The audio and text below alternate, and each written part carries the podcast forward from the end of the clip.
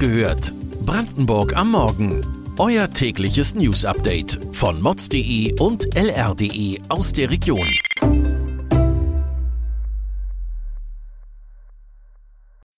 Guten Morgen Brandenburg. Es ist der 20. Dezember und ihr hört den Podcast Wach gehört von Mods und LR mit den wichtigsten Nachrichten für Brandenburg. Der Countdown für das PCK Schwed läuft, bald wird kein Öl aus Russland mehr nach Brandenburg fließen. Das geplante Ölembargo aufgrund des russischen Angriffskriegs auf die Ukraine stellt den Weiterbetrieb der PCK-Raffinerie in Schwedt, das zu 100% Rohöl aus Russland bezieht, vor immense Herausforderungen. Der russische Rohstoff wird über drei Wege ersetzt. Etwa 50% des Rohöls sollen vom Rostocker Hafen nach Schwedt gelangen. In der vergangenen Woche hatte Michael Kellner, Staatssekretär des Bundeswirtschaftsministeriums, im Bundestag verkündet, dass Polen zugesagt habe, im kommenden Jahr Öl nach Schwed zu transportieren. Die Lieferungen soll die Menge in Schwed auf 70 Prozent aufstocken. Ab wann genau das Nachbarland damit loslegen wird, konnte Kellner am Montag nicht beantworten. Weiteres Öl soll möglicherweise aus Kasachstan kommen. Um wie viel Prozent sich die Ölmengen dann erhöhen, wollte Kellner nicht angeben. Für Kritiker sind die Pläne allerdings zu vage. Die Landrätin Karina Dörk zweifelte gegenüber der Tageszeitung Uckermark Kurier die angepeilte Auslastung von 70 Prozent an. Zudem hege sie noch großes Misstrauen gegenüber einem möglichen Transport aus Kasachstan, da Russland die Lieferungen nach Deutschland schlichtweg nicht durchlassen könne. Vielmehr erwarte die Kommunalpolitikerin exorbitante Preissteigerungen an den Tankstellen. Geburtskliniken, welche den ländlichen Raum versorgen, sollten nach den Plänen der Bundesregierung zwei Jahre einen Zuschuss erhalten. Etwa 240 Millionen Euro sind für die Laufzeit von zwei Jahren vorgesehen. Doch das Geld wird voraussichtlich zu Ungunsten Brandenburgs verteilt. Denn Geld bekommen nur die Kliniken, bei denen, wenn sie geschlossen werden, mindestens 950 Frauen pro Jahr mehr als 40 Kilometer bis zur nächsten Geburtsklinik fahren müssten. Das trifft in Brandenburg nur auf elf Kliniken zu, obwohl viele kleinere Häuser ebenfalls eine Geburtsstation haben. Das Karl-Team-Klinikum in Cottbus, welches mit dem Förderprogramm zusätzliche Gelder erhalten wird, begrüßt grundsätzlich eine derartige zusätzliche Finanzierung.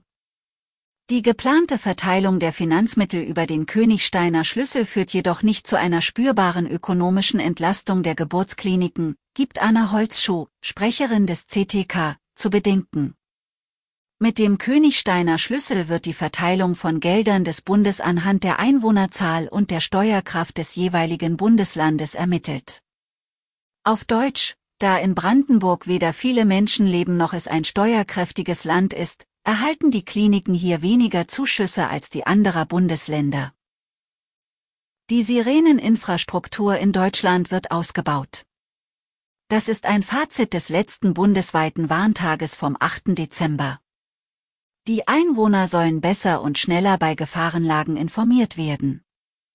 Mit Geld vom Bund ist vor zwei Jahren ein Ausbauprogramm gestartet.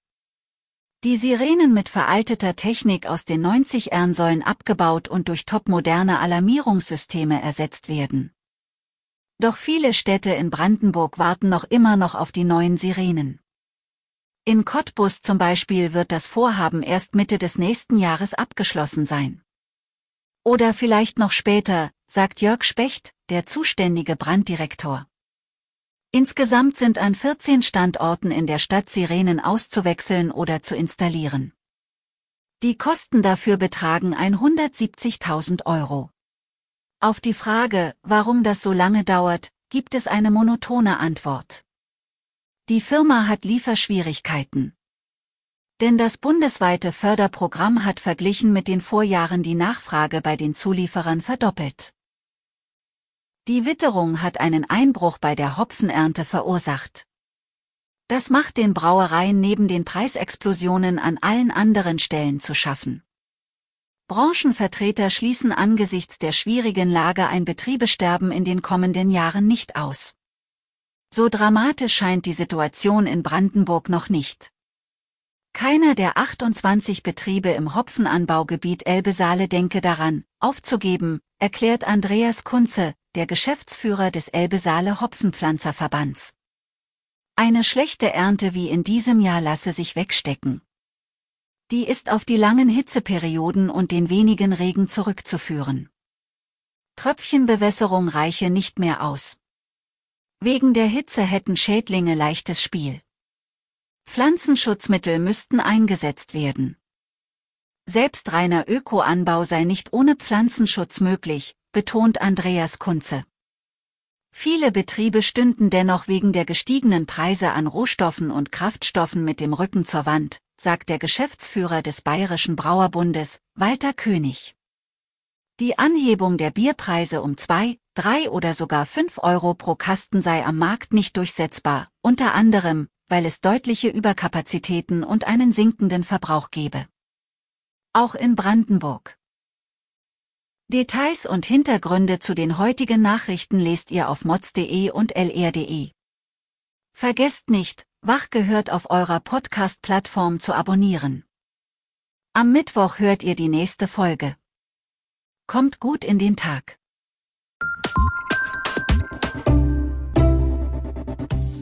Wach gehört. Brandenburg am Morgen ist eine Produktion von mods.de und lr.de. Wir freuen uns auf euer Feedback per Mail an wachgehört.mods.de. Ihr findet uns auf allen bekannten Podcast-Plattformen. Abonniert uns für euer tägliches News-Update.